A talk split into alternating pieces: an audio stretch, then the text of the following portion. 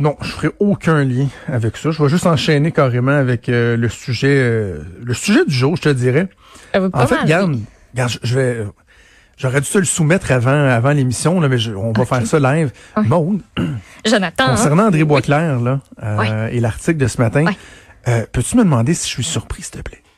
Jonathan, est-ce que tu es surpris de voir euh, cette histoire-là révélée au grand jour? Oh, oh, intéressante question Maude. Intéressante question. Écoute, j'ai j'avais pas vu venir. Vous avez Euh, deux choix, oui, non? Euh, Il y a pas pas pantoute de- dans tes choix. Non, non, non, je suis pas surpris, Maude. Euh, évidemment, bon, Touche les accusations criminelles doit ça, doit être euh, ça doit être prouvé. Mais là, ce qu'on nous dit, selon le bureau d'enquête, il y a une plainte qui avait été logée en 2012-2013 à l'endroit d'André Boisclair alors qu'il était délégué général euh, du Québec à New York. Que cette plainte-là aurait été euh, jugée comme étant fondée et que c'est relatif à bon des parties, de la consommation de drogue et de la fréquentation de jeunes hommes. On dit pas, euh, on dit pas si c'est des mineurs ou pas. Je pense que le journal a été très très très prudent. Mhm. Euh, J'ai l'impression que si on avait la certitude que ce n'était pas le cas, on l'aurait spécifié. En même temps, on n'a pas la certitude que c'est le cas, donc on ne le spécifie pas. On comprend que ce sont de jeunes hommes. Et je vais te dire ceci. Quand je te dis euh, que je suis pas surpris, moi j'ai commencé à faire la politique active, là, à travailler en politique autour de deux- 2004, là, c'est 2004-2005. Et euh, bon, euh, l'autre fois je t'avais parlé de- des histoires de consommation de drogue. Là, quand, quand ça avait sorti, quand il est devenu chef du Parti québécois en quoi 2007-2008, Mhm. c'est pas une surprise pour personne en politique. Mais l'autre élément que tout le monde, tout le monde, je, je dirais pas savait, mais entendait, parce qu'à un moment donné, tu as des rumeurs, tu as des rumeurs qui sont persistantes, c'est que des histoires de party, des histoires de jeunes hommes, de jeunes prostituées, sans dire que j'ai eu la preuve, évidemment, ça fait des années, des années, des années, des années, des années, des années que ça circule. là.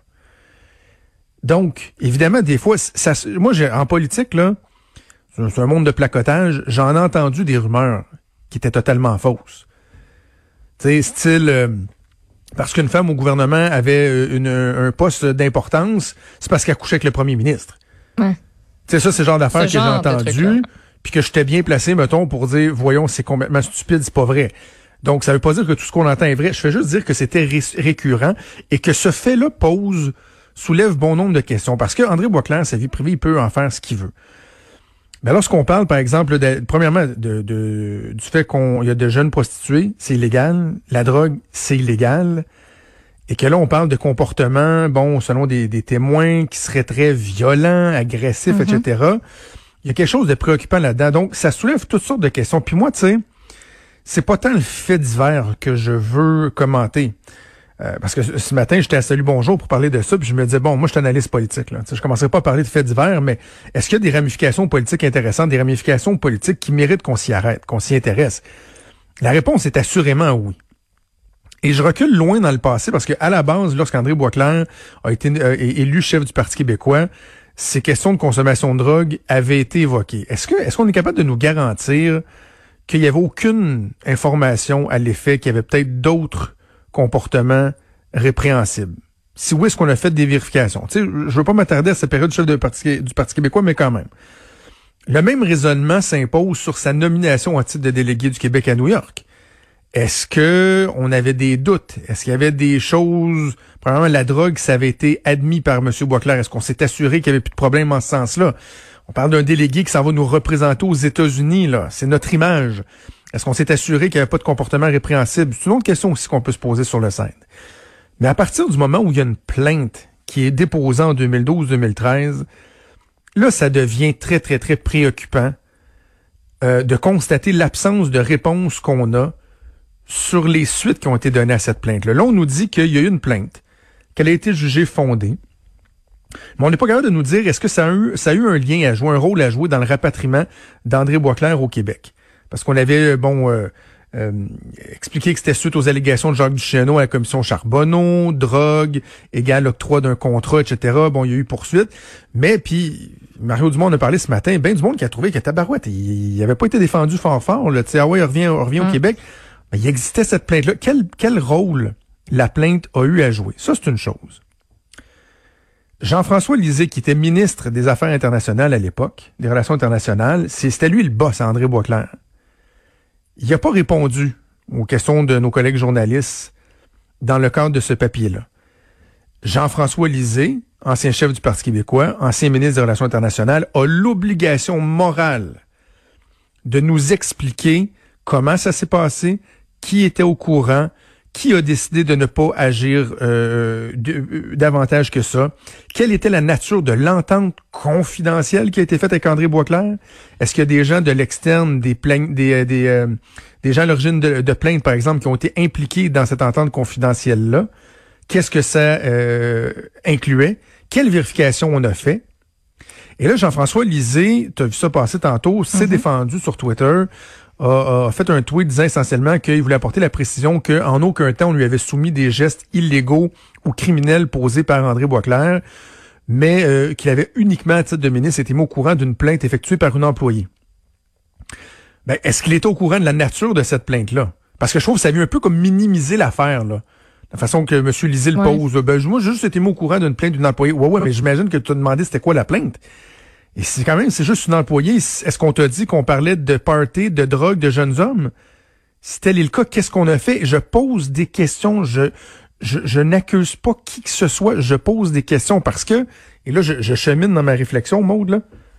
Et, tu me donneras ton avis par la suite, mais l'élément le plus fondamental, à mon sens, que moi j'ai commencé à, soulever ce matin dans, dans, les médias, et j'espère que les collègues euh, de nos médias et des autres médias vont, vont faire ce suivi-là, que, par exemple, on ait voulu, bon, dire, écoutez, il y a eu une plainte, il n'y a pas d'accusation criminelle, on, va euh, séparer nos, chemins, si on veut, là, euh, puis on va essayer de garder ça mort un peu, c'est une chose. Mais ce qu'il faut savoir, c'est que deux mois après avoir été rapatrié de New York, sous recommandation du ministre de l'Environnement, André Boisclair a été nommé président au comité d'examen de la Convention de la baie James et du Nord québécois. Je me souviens, ça avait fait bien gros jaser parce que le monde disait, ici bol, c'est un gros salaire, ça, pour aller dans un petit bureau gérer quelque chose qui se passe dans le Grand Nord du Québec. Donc, moi, la question que je pose, c'est est-ce que les gens impliqués avaient été mis au courant de la plainte? Je dis pas qu'ils l'ont été forcément. Hein. Je vais être bien clair là parce que j'ai fait un tweet tantôt. Je sais qu'Yves-François Blanchet l'a le, pas aimé. Je révélerai pas le contenu de nos conversations, mais on a échangé ensemble. Mm-hmm. Je comprends qu'il il, va dire qu'il n'était pas au courant. Euh, le reste, je garde ça euh, entre lui et moi. Mais je dis pas que, parce que Yves-François Blanchet était ministre de l'Environnement. Donc, la nomination, techniquement, c'est lui qui déposait la candidature au Conseil des ministres et le Conseil des ministres l'avalisait. Mm-hmm. Moi, je dis pas qu'Yves-François Blanchet était au courant. Que, donc, si on nous dit, j'étais pas au courant, parfait. Prochaine étape, comment se fait-il qu'Yves-François Blanchette n'était pas au courant? Comment se fait-il que le Conseil des ministres du Québec, sous Pauline Marois, a pas été mis au courant du fait que le délégué général du Québec a fait l'objet d'une plainte pour des histoires de consommation de drogue, de relations sexuelles, de, de jeunes hommes dans son entourage? Comment se fait-il que ça n'a pas été considéré avant de le renommer à un autre poste chèrement payé qui découle de l'organisation gouvernementale? Comment se fait-il? Je, ça, moi, là, en tant que citoyen, j'exige des réponses. Et je pense aussi, Maude, que les gens qui sont cités là-dedans, euh, en lien avec des allégations de traitement euh, ordinaire, là, avec la consommation de drogue, prostitution, moi, je pense qu'il y a des gens qui sont en droit de se dire, est-ce qu'à quelque part dans le cheminement professionnel d'André Boisclair, on aurait été en mesure de prévenir plutôt que guérir? C'est le fond de la question. C'est le nœud, tant qu'à moi. Puis moi, j'ai une question pour toi. Moi, j'ai pas fait de politique, j'ai pas été dans les communications, rien de ça, d'un parti ou quoi que ce soit. Mais quand tu as un député que tu sais qui est pas gérable, dans le sens où tu sais qu'il fait des affaires, où il y a des rumeurs, me semble que tu fais un background check. En bon québécois, là, en bon français, me semble que tu essaies de voir venir les coups. Peut-être que j'ai regardé trop de séries aussi, mais me semble que pas loin, tu as un petit dossier où tu dis, où tu t'es assis avec, euh, avec M. Boisclair, par exemple, où tu t'es dit, là, tu vas me dire tout ce que tu as fait, toutes les conneries, tout ce qui s'est passé, parce que j'aime mieux le savoir avant, puis qu'on voit venir le coup, puis qu'on puisse s'en débarrasser au plus hmm. sacrant de tout ce que tu as fait. Il y a ça. J'ai comme de la misère à croire que... Y a, tout le monde le savait, Colin. On a comme l'impression qu'André avait neuf vies. tu sais, c'est qu'à un moment donné, quand quelqu'un est élu, tu parles de quelqu'un pas gérable dans ton caucus des députés, s'il est élu démocratiquement, euh, il est réélu, tu sais très bien que si, mettons, euh, lors d'une réélection, tu décides de le tasser, ça va soulever des questions. Puis là, tu, vas attirer... Le... Bon, je peux comprendre que des fois, on se dit, ouf, OK, on va, faire avec, comme on dit, là. Mais à partir du moment où la personne n'est plus élue, est plus en politique, là, tu cours après le trouble. Puis je parlais avec une source ce matin qui me disait, sais, Jean-François Lisée lui-même, là, n'était pas heureux de la nomination d'André Boisclair, sauf que ce qui circulait, c'était que lorsque Pauline Marois était chef du Parti québécois, qu'il y a des députés qui avaient claqué la porte, c'était autour de la controverse entourant l'amphithéâtre de Québec, euh, André Boisclair, comme ancien chef, était sorti à la place publique pour appeler à l'unification des, des troupes, tu sais, de, se mobiliser, pas de se diviser, de s'unir, etc. Il y avait comme eu un petit retour d'ascenseur, tu sais, hey, merci, merci André, regarde, on nomme, on nomme à Québec, on nomme on nomme à New York comme délégué et sachant tout ça, est-ce que vraiment c'est une bonne idée? Bref, et là, je, vais finir là-dessus parce qu'on a déjà une invité qui est en attente, mais il y a une réponse que je n'accepte pas. Je n'accepte pas l'absence de réponse de, la part de Jean-François Lisée, premièrement, mais je n'accepte pas la réponse de Nicole Stafford, qui était la chef de cabinet de Pauline Marois à l'époque. Madame Stafford dit, j'étais au courant qu'il y avait une plainte, mais je l'ai jamais lue. Puis j'ai laissé ça aux affaires internationales. Je m'excuse, là.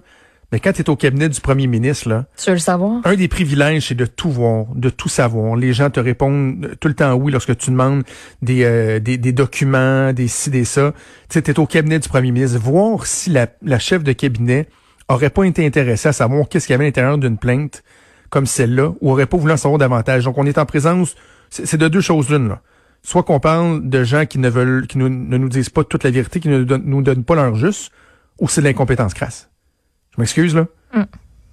sais, avec de pareilles allégations qu'on ait assuré si peu de suivi au niveau politique, moi je peux pas accepter ça. Je sens qu'il y aura euh, bien des demandes euh, de, de, comptes qui seront rendues. D'ailleurs, le gouvernement euh, Legault, qui a rien à voir avec ça, mais qui quand même gère le gouvernement, il y a peut-être des fonctionnaires qui sont encore en place, va faire une vérification à l'interne au, au, niveau du ministère des Affaires internationales pour voir ce qui s'est passé. Puis comme Félix Séguin le mentionnait ce matin, là, dans l'article, on a des d'ex-prostituées qui ont fréquenté M. Boisclair, qui, qui témoignent, et il n'y a rien qui est excluant par rapport au dépôt de plainte. Ces personnes-là, dont vous pouvez lire les témoignages, il n'y a rien qui exclut qui portent pas plainte. Puis je, je, je vois ça venir. Je sais pas si tu le vois venir, mais moi je le vois venir. Ben, on n'a pas l'impression que c'est une histoire d'un jour, là, puis qu'après ça, c'est ah. terminé. Souvent, le fait de, de, sortir une histoire comme ça, il y a des langues qui se délient. Donc, euh, on va voir quelle sera la suite des choses, autant au niveau euh, politique, au niveau euh, plus fait divers, criminel et autres. Alors voilà, bougez pas, on fait une pause de quelques secondes et on revient.